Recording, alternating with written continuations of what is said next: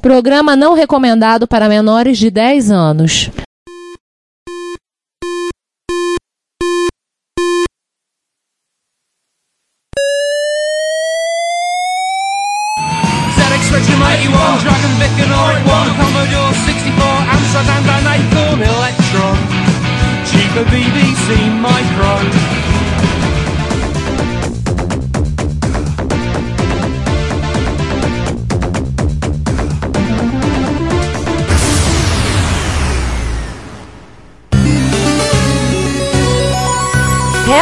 Retrocomputaria, porque velho é o seu PC. Há alguns anos, numa terra nem tão distante,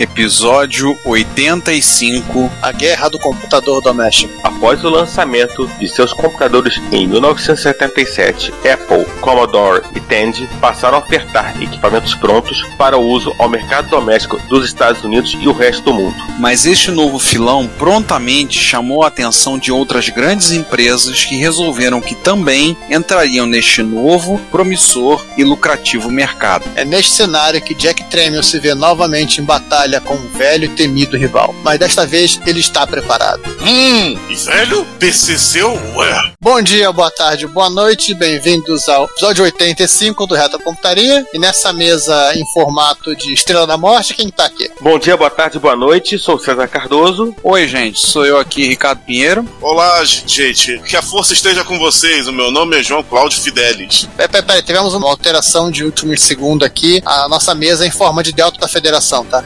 Space, the final frontier.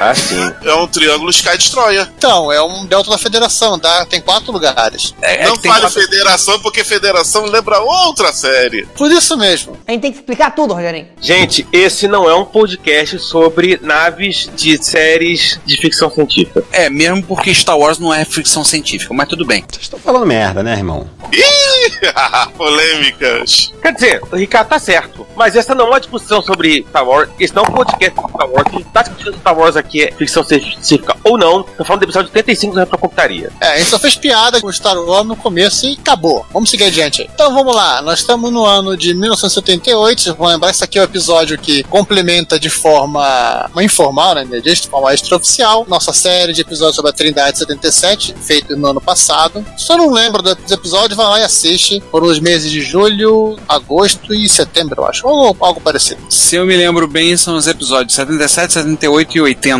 Posso ter errado o número, tô falando de cabeça. Mas. Na dúvida, assistam toda a temporada do ano passado para não perder nenhum episódio. Mais fácil, né, Ricardo? Ué, é mais fácil assim. Dá mais uns page view aí pra gente. Aham. Como é que é? Assiste inclusive os filhas. Tem o casamento do Giovanni, que depois foi anulado na nova trilogia e outras coisas Do assim. reboot. Isso. Gente, esse não é um podcast sobre reboot de seriado. Aí, voltando- aí, É, aí, gente, gente, isso aqui não é a Marvel nem a DC pra fazer reboot. A gente nem começou o episódio direito, a gente já fez. Este não é episódio três vezes. Pois é. Hoje tá bom, hoje tá bom, hoje tá bom. A Crise dos Infinitos de Retrocomputarias. E olha que reboot é uma série 3D maneirinha de animação 3D. Vamos fazer um remake. Ah, é? É o reboot do reboot, o seu restart. Não, não, gente, não, parou. Ai, ai! Alguém bate o Giovanni agora. Então vamos lá. Estamos lá no 1978, né? Pra quem não lembra, 78 teve a Copa do Mundo da Argentina. Teve carro asa na F1 em homenagem ao Juan. E também é o início de um período chamado de Guerra do Computador Doméstico. Muitos lasers. Para as pessoas que acabaram de voltar da reaudição dos três episódios da Trindade 77, vamos agora dar um resumão do que foi aquele ano pro pessoal ficar inteirado. Pois é. Em ordem que tá na pauta, vamos relembrar do Apple II. Pra quem se lembra, foi lançado pela Apple Computers, uma startup de Cupertino, região do Vale do Silício, na Califórnia. Ali, região Santa Clara, San José, ali perto de São Francisco. Não foi o primeiro computador dessa promissora startup, foi o segundo. E por 1.295 95 dólares à época, você comprava o computador completo com 4K de memória. Você tinha também o TRS-80, que foi o primeiro computador lançado pela Tandy Corporation para ser vendido na rede de lojas Radio Shack, que eram lojas de produtos eletrônicos e trabalhavam com vendas em catálogo. A sede da Radio Shack era em Fort Worth, no estado do Texas, e o TRS-80 ele vinha com 4 KB de memória RAM, ele era vendido por 399 dólares ou 599 dólares com um monitor e um gravador cassete. O PET também foi vendido com 4K por 595 dólares, afinal de contas, memória era caro na época. Teve desconto. Sim. Ou com 4 ou 8K por 795 dólares. É o segundo computador lançado pela Commodore Business Machine. Empresa de equipamentos de escritórios sediadas em Filadélfia e também no Canadá, dependendo do ponto de vista fiscal, que na primeira metade da década de 70 passou também a comercializar calculadoras eletrônicas. Empresa daquele senhor que a gente vai falar o nome dele provavelmente esse episódio inteiro. É, aquele carequinha simpático. Essas três empresas, assim, lançaram os equipamentos, só que elas não ficaram paradas. Elas tinham uma série de coisas no forno. A Apple já tinha o Apple II Plus preparado para ser lançado, estava tudo definido, né? Eles tirariam o Azure Basic criado pelo Ozzy, colocariam a versão para 6502 do Microsoft Basic, que foi usando o nome social de Apple Soft Basic. E também tinha assim, outras coisas, como interface de disquete, outros softwares, interface impressora, esse coisa. O TRS-80 modelo 2, ele já vinha também com o Microsoft Basic para rodar a versão Brasil 80 em substituição ao Tiny Basic. Vinha com uma unidade de expansão e já vinha com dor de cabeça com a FCC, que é a Comissão Federal de, de Comunicações Americana, por causa do que a gente falou na época, lá no episódio, sobre o problema que tinha a questão relacionada ao RF. E já o bichinho, quer dizer, o PET, já estava sendo preparado para venda no mercado europeu, com fonte de alimentação de 220 volts, que é necessário, né, para aquele continente, o nome de CBM 3000. A gente fala muito aqui no podcast que é muito fácil ser engenheiro de obra pronta, né? Então, quando o terreno primeiro é desbravado, e aí ele foi realmente desbravado, apesar da MITS ter lançado lá atrás, o Alter, mas foi desbravado pela Tend, pela Apple e pela Commodore, o pessoal vai atrás, né? Então, depois que alguém tem uma ideia, implementa, prova que ela funciona, começa a ganhar dinheiro, todo mundo quer entrar na onda, né? Ooh, baby, gonna get to you, girl desses que estão entrando, temos a Atari, a Texas, a Timex Sinclair, a Mattel, a Coleco, a própria Tandy, a Commodore. É, vamos falar rapidinho. Vamos aí. A gente é, vai falar um pouco de cada uma, né? É, Atari, como a gente falou no episódio 63, para poder custear o desenvolvimento do 2600, Nolan Bushnell vendeu a alma, quer dizer, vendeu a Atari para Time Warner. O novo céu da empresa, lá o Rei Caçar, deu uma olhada lá no, que a galera tava fazendo, entregar isso aqui vai ser um novo videogame, hum, interessante. E quer ser o substituto do 5 do 12 60 né? ele teve essa brilhante ideia. Vamos fazer um microcomputador também. Vamos fazer um computador para competir com a Apple. O que explica muita coisa sobre o design do Atari 800. Uhum. E assim, né, em 79, 79 se dá mais ou menos, nem César, 78 os que eles começaram a correndo com os projetos, 79 conseguiram chegar a lançar nas lojas o Atari 400 com seus 4 KB ao preço de 500 dólares. É aquele tecladinho maravilhoso. Que isso, rapaz? Sem maconha, meu irmão e o Atari 800 ao preço simpático de mil dólares com 8K de RAM. E um tem teclado decente. é, em 82 eles lançaram o 1200, já com 64K de RAM, mas eram outros tempos. E no ano seguinte veio assim, no meio da guerra dos preços, surgiu o 600XL e o 800XL. Posso dar um- uma observação muito legal sobre o Atari 800? Vai. É as quatro entradas de controle que tinha. Pra criança ter no mínimo três chances de acertar com a porta do joystick certo. É uma coisa que seria tendência muitos anos depois e que ele veio com isso em 79. É curioso que o Atari 2600 tinha adaptador para botar 4 para o pessoal jogar alguns jogos com suporte para 4. É o Warlords, eu acho que é para Atari que tem suporte para 4 Pra jogadores quatro simultâneos. pedals. Sim. Quatro pedals. Acho Então, que é o Warlords. Você pode jogar de quatro, mas tem que ser com quatro pedals. Sim. Ai meu Deus, jogar de 4 não, por favor. Hoje tá triste. Me diz quando não tá triste. Todo dia é só tristeza nesse podcast. Você tá errado. Mas voltando aí, a, outra empresa que resolveu se meter no meio, né, César? Avançando mais alguns anos, né? Não só na década de 70, já na comecinho da década de 80. Isso. Aí a Sinclair, que já era uma grande vendedora de computadores na Inglaterra, faz uma joint venture com a Timex Corporation, que é a empresa que fabrica relógios e instrumentos de medição. Até hoje, aliás, você consegue encontrar relógios Max e, e tal. Posso dar um Para- parênteses? Ok. Vai. Eu tô com um Timex no pulso. Olha, Uau. Eu tenho um Timex Uau! que eu comprei. É engraçado que o Timex é uma empresa americana e eu comprei na Europa. Mas eu tenho um relógio da Timex. Recente, comprei em 2014. Mas a Sinclair, querendo entrar no mercado dos Estados Unidos, fez essa joint venture com a Timex para comercializar computadores compatíveis com os S81 e os S Spectrum do outro lado do Atlântico. Em 82 foi lançado o primeiro modelo dessa joint venture, que foi o TS1000, com 2K de memória, pelo módico preço de 99 dólares e 95 cents. tá ficando mais Basic- barato. basicamente seguindo mais ou menos a filosofia da Sinclair, né? De fazer um computador simples e mais barato. Isso. E no ano seguinte foi lançado o TS1500, que dava 16K por 79 dólares e 95 cents, e o TS2068, que dava 48K de memória por 199 dólares e 99 cents. Ele é compatível com o Spectrum e é o tal do pai do CP400. É, e com isso a, a Sinclair conseguiu, de uma certa maneira, entrar nos Estados Unidos. Só uma coisinha. Então quer dizer que o Timex Lair do 2068 é o pai do design italiano. É, a inspiração. Ah, tá. Aham. Eles perderam o limite. Na verdade, assim, vamos fazer vamos falar uma coisa aqui. O CP400 tem um design italiano porque o designer de carcaças e gabinete da Prologica era italiano. Então tudo que eles faziam, o design era italiano.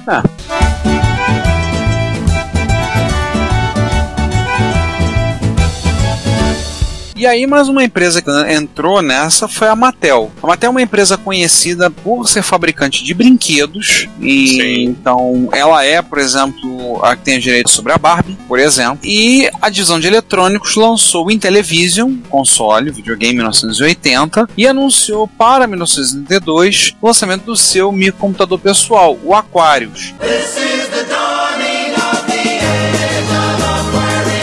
O Aquarius, ele saiu custando 160 dólares e ele vinha com 4K de RAM. Ele foi projetado e fabricado e marketeado também por uma empresa chinesa, a Radofin, alguns já devem ter ouvido falar dela, e foi lançado nos Estados Unidos somente no ano de 1983, ou seja, lá no finalzinho. Ele entrou e saiu. Sim. É. E eu posso fazer um outro parênteses aqui? Ah, Apesar dele estar na Mattel, o Tom Kalinske não teve nada a ver com o Mattel Aquarius nem com o Intellivision. na, na verdade, hein, João? No caso específico do Aquarius, a Mattel decidiu que ia fazer um computador, assim falou para Randolphin: quero fazer um computador. Quanto vocês querem para fazer tudo relacionado ao computador pra gente? Inclusive fazer o, o marketing e vender aqui nos Estados Unidos. Ah, tá bom, toma. Sim. Eu queria falar o seguinte: o Tom que é o famoso CEO da SEGA da época do Mega Drive, que participou da famosa guerra dos consoles com o mundo dos pivôs, É. ele nessa época estava na Mattel, mas na divisão de brinquedos. Em 82 ele estava preocupado em divulgar e Barbie, promover. Hot Wheels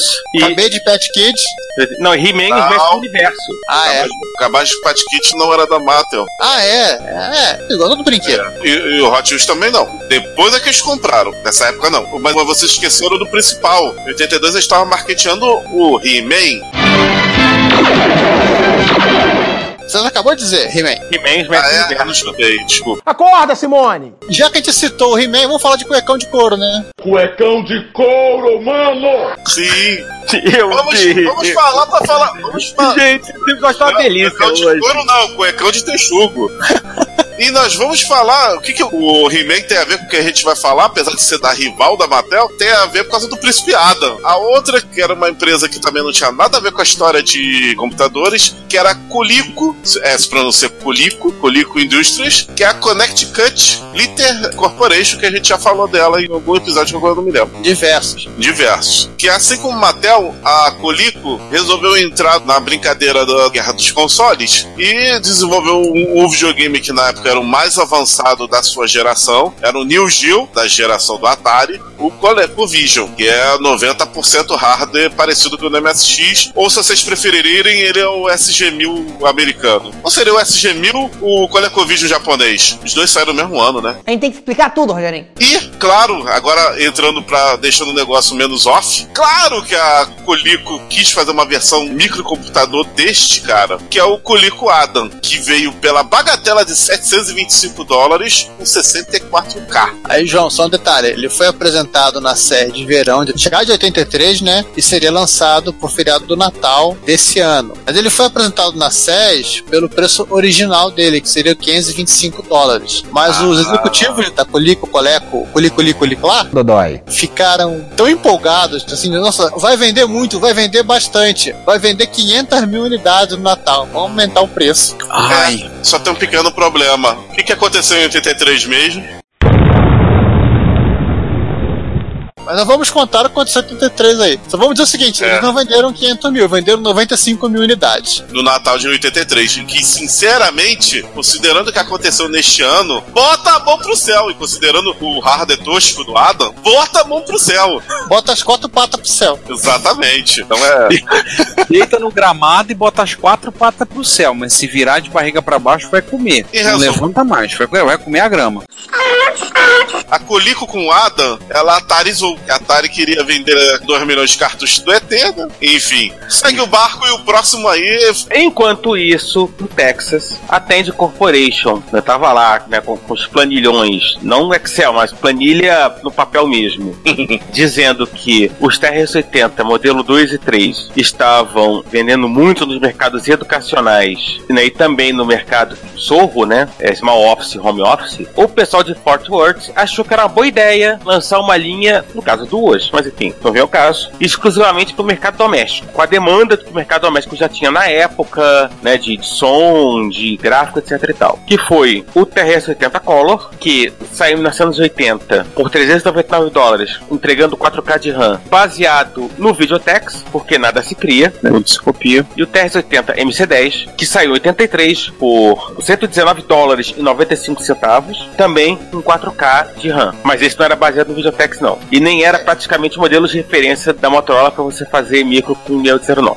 É, até porque ele nem tinha o 1809. Enquanto isso, em outra Enquanto cidade do isso- Texas, ali do Ah, ladinho, né? sim. ali quase do ladinho, todo mundo vizinho do Chuck Norris. Pensa, mas César, isso ainda lá em 77, né? O povo tava lançando o computador e o que aconteceu na Texas Instruments? Eles tinham três equipes, três grupos de desenvolvimento lá trabalhando cada uma num três projetos muito interessantes. O primeiro projeto era um console de videogame. O segundo projeto seria um microcomputador já para competir com o TRS-80 e o Apple II. De novo, gente querendo, querendo entrar na modinha. E o terceiro equipamento seria um computador profissional. Teria até um disco rígido de 10 mega. Nossa. Em 78, caramba. 37. Assim, é máquina profissional, né? Aí o que acontece? Aí a TTI resolveu fazer uma organização lá e assim, os grupos do computador pessoal e do videogame, todo mundo pra esse lado. Vão ser uma coisa só agora. O computador profissional, ó, cancelamos o projeto de vocês, tá? Vamos trabalhar manda- só aí com manda aí o computador. Aí mandou a equipe pro paredão. Por aí. Por Mandou pro México de passar volta. no.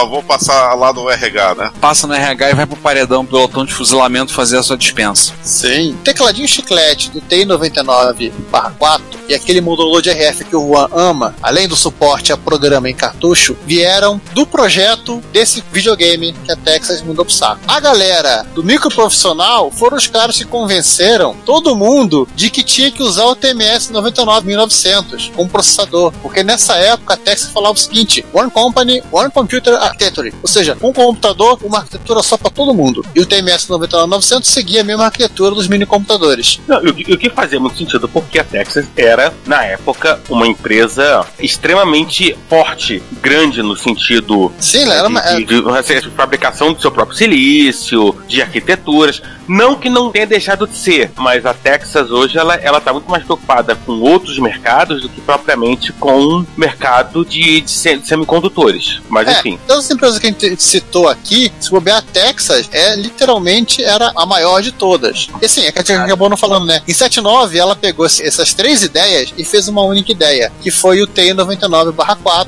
com fartos gigantescos, enormes e colossais e ci- ciclópicos, 256 bytes de RAM, pela bagatela de 525 dólares, né, baseado no TMS 9900. Era uma arquitetura de de 16 bits. E em 81 eles fizeram um upgrade dessa máquina, que é o 99/4A, e que acrescentaram, pegaram a mesma máquina, só botaram um teclado de verdade e passaram a vender por 1.150 dólares. E a memória? Também 256 bytes. Tecladinho caro, hein? Sim. É, ladinho muito, cara. E o último dos exércitos entrando nesse palco de batalha, A Commodore Business Machines, empresa do patrono desse podcast, Jack Tremel,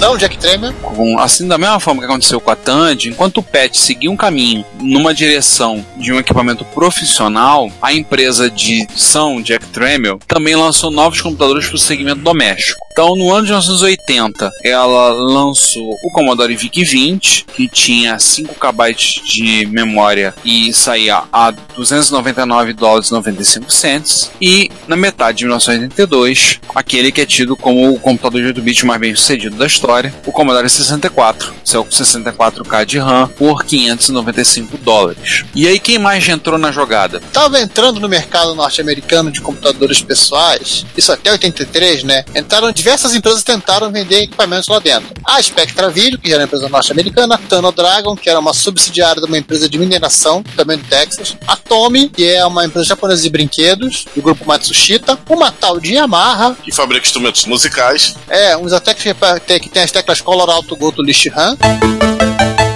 E por aí vai, né? Assim, assim como também a Acorn entrou, todo mundo queria estar aí dentro. Também Estados teve Unidos uma... era, aqui, os Estados Unidos era o principal mercado, né?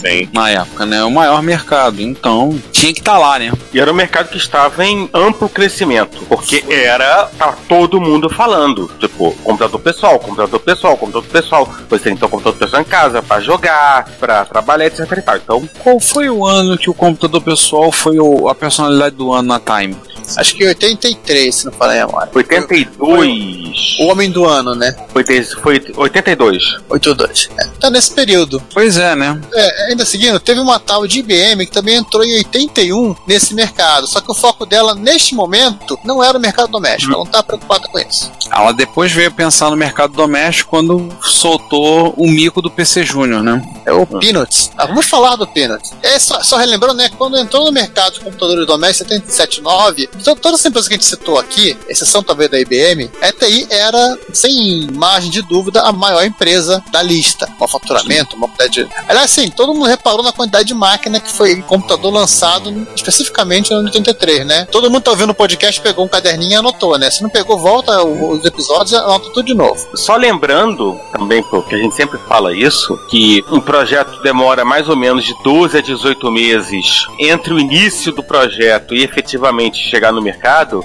então a gente está falando aí de 81, 82, quando se começa a pensar que é justamente quando o mercado está aquecendo. né? Sim. As decisões de fazer um computador foram tomadas nesse mercado em plena expansão. Plena euforia da expansão, né? Exatamente. Quem, ó, todo mundo tava produzindo, todo mundo queria entrar nessa e não tinha regras definidas, né? Não, e, Afinal, e qualquer mer- coisa que você botava vendia. Ou pelo menos você achava. Você colocava um computador e ia, ia se vender. Qualquer caixinha Lembra- com teclado vendia. É lembrar que o mercado na época, inicialmente, era apenas um terreno baldio, né? Quando chegou, todo mundo invadiu e começou a fazer, crescer e produzir. E aí, a, a lei do mais forte, né? Vai sobreviver É. a essa. Caso você prefira, é possível nos encontrar em diretórios de podcast, onde você pode acessar a partir de um aplicativo no celular, seja ele Android, iOS ou Windows Phone. Nós estamos presentes no iTunes, no TuneIn, no Stitcher, no Pocket Cast e em vários outros diretórios, todos eles a um toque de distância. Mas vamos dar uma parada agora. Vamos voltar antes de 77. Vamos juntar no tempo. Vamos voltar no tempo de 77. Vamos voltar no tempo que a vanguarda da computação pessoal eram as calculadoras. A modinha era ir na cafeteria com a calculadora no bolso. A, van- a vanguarda. É, mas enfim, a vanguarda da computação eram as calculadoras. Em algum momento, no meio da década de 70, a Texas Instruments, que era a grande fornecedora de integrados para as calculadoras, tomou uma decisão de negócio. Para que, que eu vou só vender se eu posso fazer, posso vender minhas calculadoras? Em vez de só vender chip para os outros fazerem calculadoras, vamos fazer as nossas calculadoras e vamos ganhar ainda mais ainda aí. Vamos agregar valor. Agregar valor. Subir na cadeia de valor. Momento LinkedIn. Isso. Não é vender a galinha pra, pra depenada pra você assar, é vender o frango assado batata. Hum, deu A fome. fome já bateu. Exatamente. E o que aconteceu quando a Texas tomou essa decisão? Primeiro, obviamente, quem não tinha bala na agulha, quebrou. Quebrou, quebrou, tipo, não aguentou. Uma delas, por um acaso, uma tal de Mitz, resolveu que, pra poder saldar suas dívidas e poder falir em paz, ela pegou empréstimo pra fabricar um computador. Garantiu mais uns anos de vida. Quem quebrou e quem não quebrou ficou com o seguinte trauma. Em algum momento, alguma grande empresa que forneceria os componentes começaria a fabricar produto que eles fabricam com concorrer com eles. E esse É. foi um medo praticamente constante durante toda a época da computação pessoal, porque todo mundo passou a ficar com medo de que uma DEC, uma HP, uma IBM monopolizassem o mercado para fornecimento de chips e um belo momento simplesmente resolvessem ela mesma fabricar computadores e aí outra vez arrasaria o mercado, como a Texas arrasou no mercado de calculador. E a Commodore, desesperada, achou a luz no fim do túnel, que foi comprar a MOS, que era uma pequena fabricante integrada, e aí ela passaria a fabricar seus próprios chips e não precisaria mais comprar chips da Texas. E, portanto, conseguiria garantir a sobrevivência financeira da empresa. Guardar essa informação? Dar informação, porque aqui tem informação e tem mais informação ainda, né? Informação. Programa com informação, aqui tem informação. Vamos lembrar agora, assim, vamos avançar um pouquinho no, no futuro, 10 anos onde nós estávamos. Vamos lembrar que em 81 entrou em vigor a nova regulamentação da FCC para emissão de radiofrequência em encomenda eletrônica. Ela foi muito polêmica, muito discutida. No final, a FCC ela criou duas categorias, a FCC é a categoria 1, 12, a categoria A e B, não lembro agora exatamente a nomenclatura. Esse foi o motivo pelo qual o TR-80 modelo 1, que foi lançado em 77, foi descontinuado pela Tandy. Segundo o próprio criador da máquina, o Lenig, ele falou que o problema de emissão da RF do TR-80 era causado pela Texas Instruments tentando acabar a concorrência, não com aspectos técnicos. Nessa época também a Tandy estava desenvolvendo o que seria seu coco, né? E ela compra, isso é sério, gente, não é piada, por favor, ela comprou uma licença de operação de rádio. Que isso, rapaz? É maconha, meu irmão.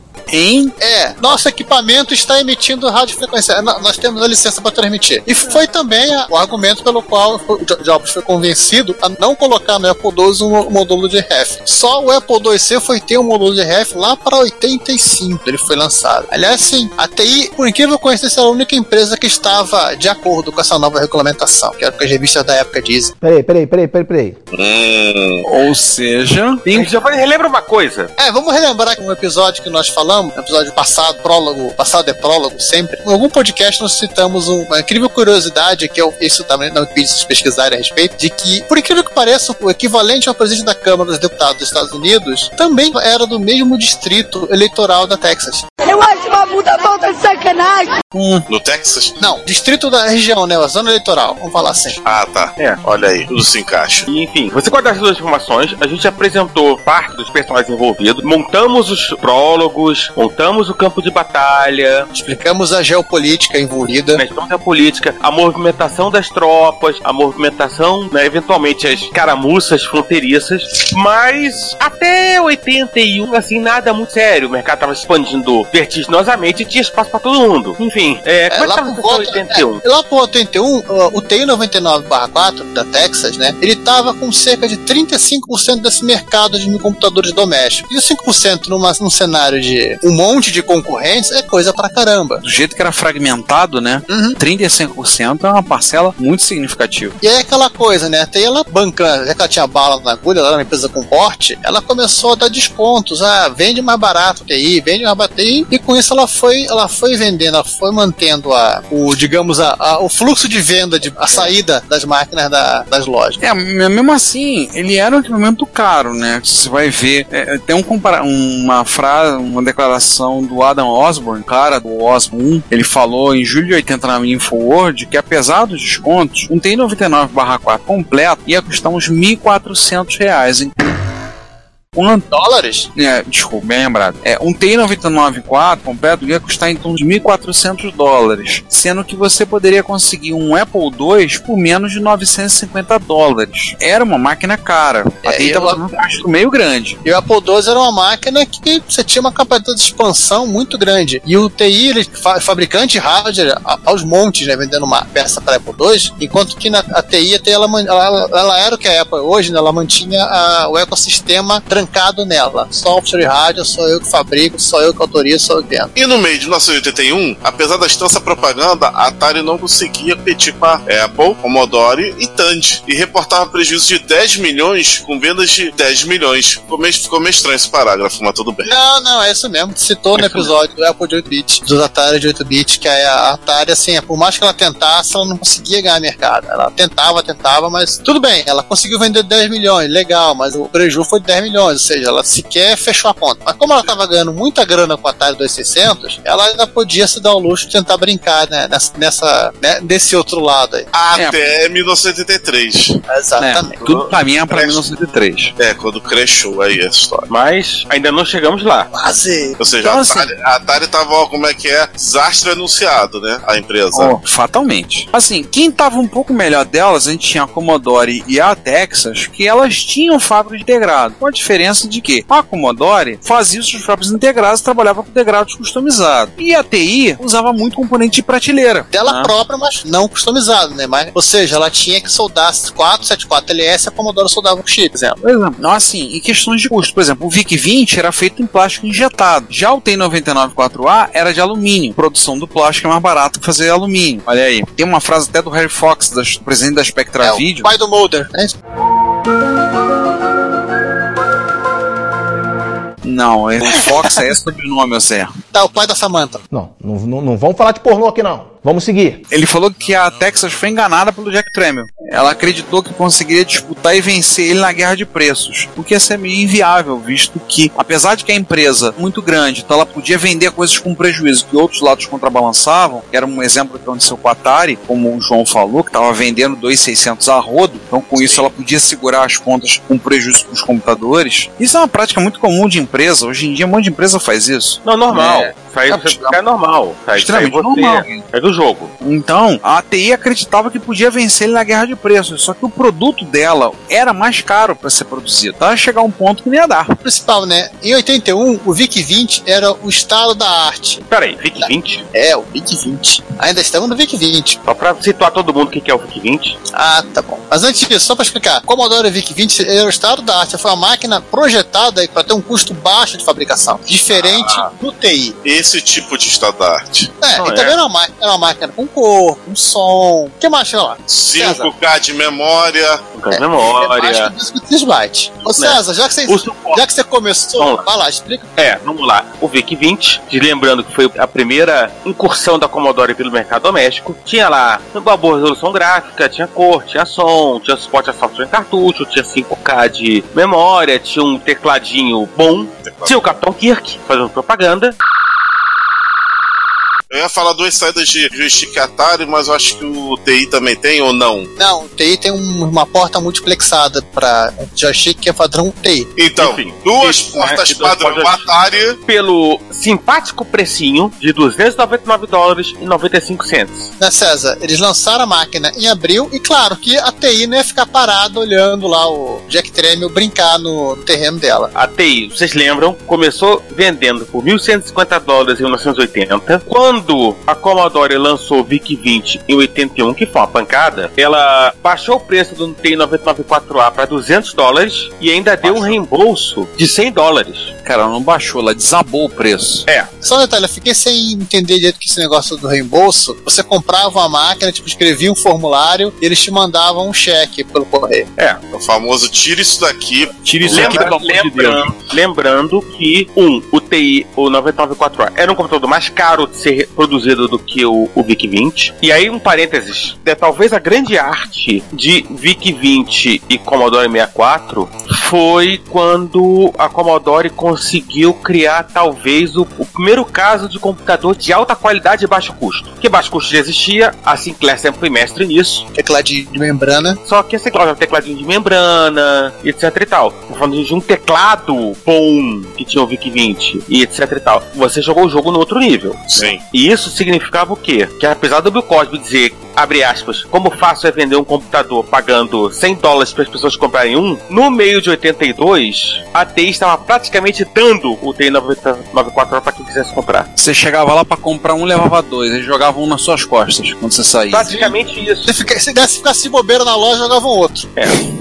Assim, é, de novo, não que o preço caísse abruptamente. Giovanni, depois eu vou copiar esse, esse gráfico que você fez pra colocar no, no, no post. Me lembra disso? Sim, no post. né? Lembrar assim, Que- o que- TI ele não começou a baixar o preço por conta dos micros Já. da Commodore. A Texas já tava nessa vibe. Já. Na realidade, assim, o preço já tinha começado a decair, a despencar praticamente do lançamento. Você pega aí, primeiro semestre de 81, já tava saindo antes, portanto, antes do lançamento É, do o VIC-20. 79 20. É, 79 o tecladinho xixi lento, 80 já, já é o tecladinho bom, tá? Só pra ajudar. Né? Entendeu? O preço já, já tinha caído praticamente a metade do preço do lançamento. O que na época, assim, dois anos, para um produto que achava-se que o ciclo de vida ia ser bem longo, era uma queda já bem significativa. Mas enfim, voltando. Mas vem cá, isso adiantou alguma coisa? Eles perderam o limite.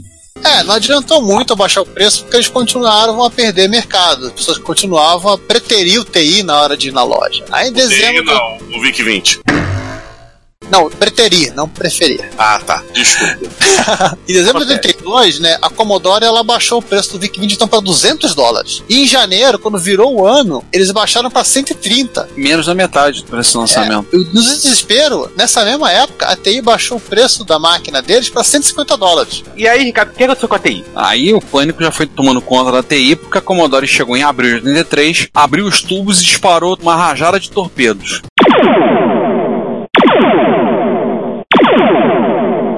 Aconteceu com eles é o seguinte: eles estiveram com pânico e depois o pânico também acabou e eles acabaram junto. É, eles baixaram a, é, a Commodore baixou o preço dos periféricos, baixou o preço do software e liberou as revendas. Olha, é saldão, VIC 20 por menos de 100.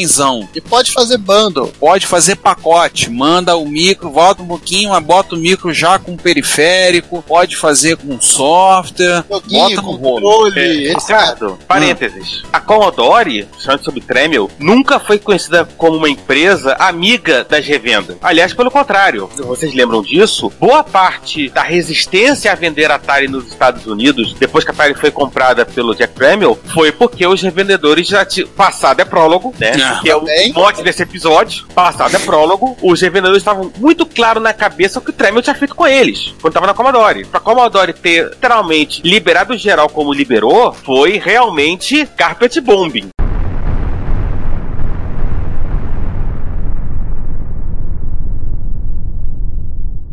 É, e no pânico, no desespero, a Texas começou a vender o TI-99 por menos de 100 dólares. Menos de 100 dólares, ou seja, ela já estava perdendo dinheiro por unidade vendida. Ela já estava tomando na cabeça. Como todo castigo para corno é pouco, no começo de 73 ela, ela suspendeu a venda, a venda não, a doação de TI durante um mês para poder corrigir um potencial risco de choque elétrico. Ali sim foi covardia. Na prática era um recall, né? É, suspenderam, segura aí. Só que é o seguinte, parece que assim, enquanto eles suspenderam e tentavam resolver, verificar esse problema, a parte de manufatura continuava fazendo, por exemplo, TI a rodo, tanto que lotou os estoques dela. Ô, cara burro! Aí. Aí quando assim, passou esse mês que ela teve que segurar, ela começou a fazer a promoção. Foi Xepa. Não foi promoção, Xepa. 3 por 1 um real, 3 por 1 um real. Rádio, é quase isso, rádio, software. E se comprasse três periféricos, João, você levava a PEB de graça. Sim, gente, a PEB que era o tamanho do gabinete desktop que você colocar do lado do seu TI. Era uma coisa de louco. Tremiel estava rindo de orelha a orelha. Se você quer ouvir esse podcast ou outros episódios a partir do YouTube, nós temos um canal www.youtube.retrocomputaria. Lá temos os episódios colocados e temos também playlists separadas para os episódios do Retro Computaria, Retro Hits, Retro Besteiras, Repórter Retro. Eventualmente, alguns vídeos estarão sendo colocados lá. Como vocês sabem, nós somos melhores em áudio do que vídeo, mas vídeos relacionados a eventos de retrocomputação e outros assuntos relacionados estarão disponíveis no nosso canal. Não deixe de assinar. Não deixe de ouvir o Reto Computaria e pedimos, compartilhe, conversa com seus amigos, apresente o podcast. Obrigado.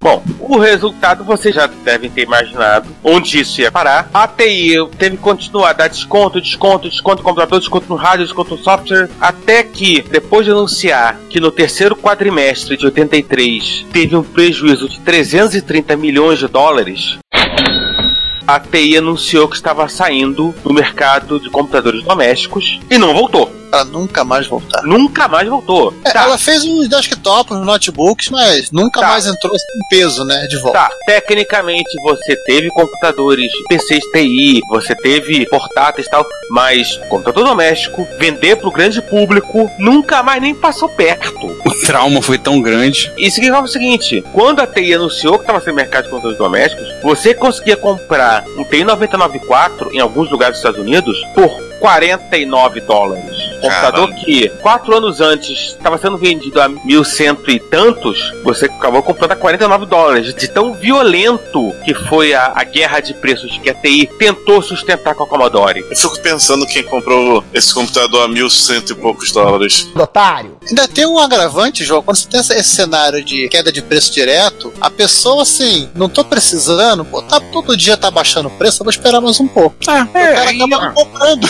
É, de certa forma, um pouco do efeito Osborne, né? Vamos continuar esperando, vai vir uma coisa melhor, vai vir um preço melhor, vai vir melhor. Não, melhor. não, não, mas é coisa natural. assim, se o preço está caindo direto, o consumidor ele vai esperar algum momento ou a próxima queda de preços, porque se ele comprar e no dia seguinte cair, ele vai achar que vai perder dinheiro, ou então ele vai esperar que em algum momento pare a queda de preços, que ele confie que a de preços e aí ele vai comprar. Até porque ele não quer perder dinheiro, né? Não. Aliás, é mais ou menos o que eu faço pra comprar chocotone. Eu compro tudo depois do dia 15 de janeiro. Pago metade do preço. Ah, ovos de Páscoa também você compra assim. Aham. Funcionava assim a história do ovo de Páscoa. Eu já fui ver, não dá mais certo essa história do ovo de Páscoa, não. Infelizmente, não dá. O que? O pessoal tá comprando ou simplesmente Não. fora? Você- Não, você vai depois e eles estão vendendo pelo mesmo preço. Eu já fui Ah, nesse- Então eles fora. Não, não, você tem que saber esperar o momento certo. Não, muitas vezes eles recolhem. No caso ovo de Páscoa, recolhem, derrete virar chocolate e faz de novo. Vai virar bombom. Ah, ele- ah, eles estão reciclando o chocolate. Sim, o ovo de Páscoa de ontem é o bombom de hoje. O peru do Natal de ontem é o peito de peru defumado de hoje. Esse tipo de coisa assim. Ou nugget. Ou nugget. É, mas esse não é um podcast alimentício, né? Eu entendi errado, então. Não. Pra complementar esse assunto aí, é um texto muito legal do David Hall, o cara lá do- dos programas de Basic, que é um texto que ele escreveu para Creative Computing de março de 84, que ele trata assim, aonde a TI errou, onde tem a citação do cara da Spectra Video, ele fala aonde foram os três erros da Texas, né? Ele fala o primeiro foi ter fechado o mercado, até quando o parceiro fazia uma coisa legal, ela ia contra, o ter feito um rádio muito travado, e o principal motivo, ter tentado é, brigar com o Jack Tramiel. Ah, como é? É um hardware travado e é um hardware alienígena, né? Você não tem um ambiente que seja razoavelmente fácil de se des- desenvolver, você não vai ter software sendo feito pra ele. em grande É, é um chip que tem uma lógica Ah, não, de Ricardo. mini computador. Ah, e César, César Ricardo, até tinha um grande volume de software bom ser desenvolvido por TI. O problema é, que é o seguinte, ela não licenciava. É triste isso, hein? É, eu Filo- faço. Filosofia Ah, da IBM, né? eu faço, é tudo isso eu faço. Aí, mesmo quando você tinha que assim, fiz uma coisa muito legal, tem não, vocês não podem vender isso. Como por exemplo, quando saiu o TI Bege, já todo de plástico, eles travaram os cartuchos, por exemplo, você não conseguia jogar os jogos da Atari pra TI, porque ela bloqueou os jogos que não fossem dela. Sensacional. Muito Isso bom, é- parabéns. Idiotas! É uma mentalidade de muita empresa da época, né? A IBM tinha um pouco disso também, né? Empresas muito grandes trabalhavam com esse mercado e, e fazendo esse tipo de cagada, esse mercado novo. Bem, Mas agora, enquanto o VIC-20, o Commodore, o tava... Commodore 2020 né, mastigava os texanos com Chuck Norris e todo o resto, a guerra do computador doméstico estava explodindo numa outra frente de batalha agora. O pau tava comendo solto pro outro lado, né? E aí, é mais um prólogo, né? Ah. Vai ter que- Mas esse é mais rápido. A Commodore já estava desenvolvendo um computador mais poderoso que o VIC-20, mas como a empresa tinha fama de produtora de vapor, E ninguém achava que a Commodore lançaria Não o Commodore vai sair. 64 pelo preço que ela dizia que lançaria o Commodore 64. Todo mundo, ah, não vai sair, gente. É a Commodore. A Commodore, ela não é Maria Fumaça, mas produz vapor. É assim, César, e se ela não é sair. chaleira, mas produz vapor. É, César, e se sair vai custar o dobro. É, basicamente É. isso. Ah, Commodore não é chaleira, mas só produz vapor. Então, não vai sair o Commodore 64 pelas coisas que estão dizendo que vai sair o Commodore 64. Enfim, O que aconteceu? Achou errado, otário? Agosto Saiu o de Commodore 82 64. chegou, né? E o Commodore 64 chegou nas lojas, no revendedor autorizados. Aí chegou o Commodore 64, e aí chegou nos revendedores autorizados, chegou em loja de departamentos, chegou loja de brinquedos, loja de desconto, livraria. Isso não tá vendendo na banca de jornal, né? Se se alguém topasse vender no açougue, eles vendiam no açougue também. Aí o cara ia lá comprar, me viu um pedaço de picanha, você me viu um pouco de alcatra, me viu um 1541. Por aí. Embala tudo junto. As vendas no caso do Commodore Commodore 64 começaram devagar, ele começou saindo com a 595, então Pera aí. começaram a sair e aos pouquinhos começaram a pipocar software pra ele, apesar daquele Basic, que era o mesmo Basic do Commodore Porque PET daquele era aquele reciclado, né? Era aquele bem. É aquele, não, é aquele basic de sempre que você confia. Não tem diferença. É, aquele aquele- beijo chechelento. Exatamente, aquele Basic Mas assim, é, chechelento. é, Que o o pessoal 8-bit ainda nos ouça, né? Aham. É. Foi lançando- vai, você não vai entender. O pessoal foi lançando do software periférico com o Commodore 64. Tinha uma coisa que eu acabei colocando aqui, também muito importante. A Commodore, ela tinha, olha, esse micro vai ter esse chip aqui. Aqui tá a especificação da máquina toda. Chip tal, tal, tal, funciona assim, tem isso. A Atari, não, a Atari assegurava a especificação de- das máquinas até a hora do lançamento. Ô, João, Diga. Bom, você que tá aí alerta, olhando aí o, o ticker de preço, esse que tá rodando aí. O que aconteceu com o preço do Commodore 64? Porque eu não tô conseguindo olhar daqui, tá muito ruim pra mim. Vai custar uma porcaria. Que, como é que tá o preço do Commodore 64 aí? Tá muito Cara, pequenininho. o preço do Commodore 64, que já era in- inacreditável para 1982, né, de 599 dólares, foi reduzido para 300 dólares, gente. Como foi dito na época, todos nós vimos gente da Atari do nosso estante de boca aberta dizendo como vocês conseguiram por 599 dólares. David A. Zimbeck, da equipe de desenvolvimento do Commodore 64. E os caras ainda baixaram para 300 dólares. Mal César, comparando... Ei, César, ah, isso aqui é aquela coisa do Tremel sabia que a memória ia baixar, né? Mal comparando, eu vi, por acaso numa SES, 11 anos depois, uma outra empresa fazer isso, que foi o PlayStation 1, que a Sony chegou e falou, por acaso, 299 dólares. Que foi a apresentação mais famosa da história dos games, né? É, que o cara conseguiu falar apenas uma Né, frase. que o, a SEGA, ah, não sei o que, que o Genesis e aquilo, tá aquilo outro, a galera chegou. Não, na realidade, o que eles estavam lançando era o Saturno. Era o Saturno, aliás, Saturno faz isso, Saturno faz aquilo, não vai aquilo outro, aí dava- dava- aí chegou o cara da Sony PlayStation 299. E o resto é história. Que o Saturno está sendo vendido por 399.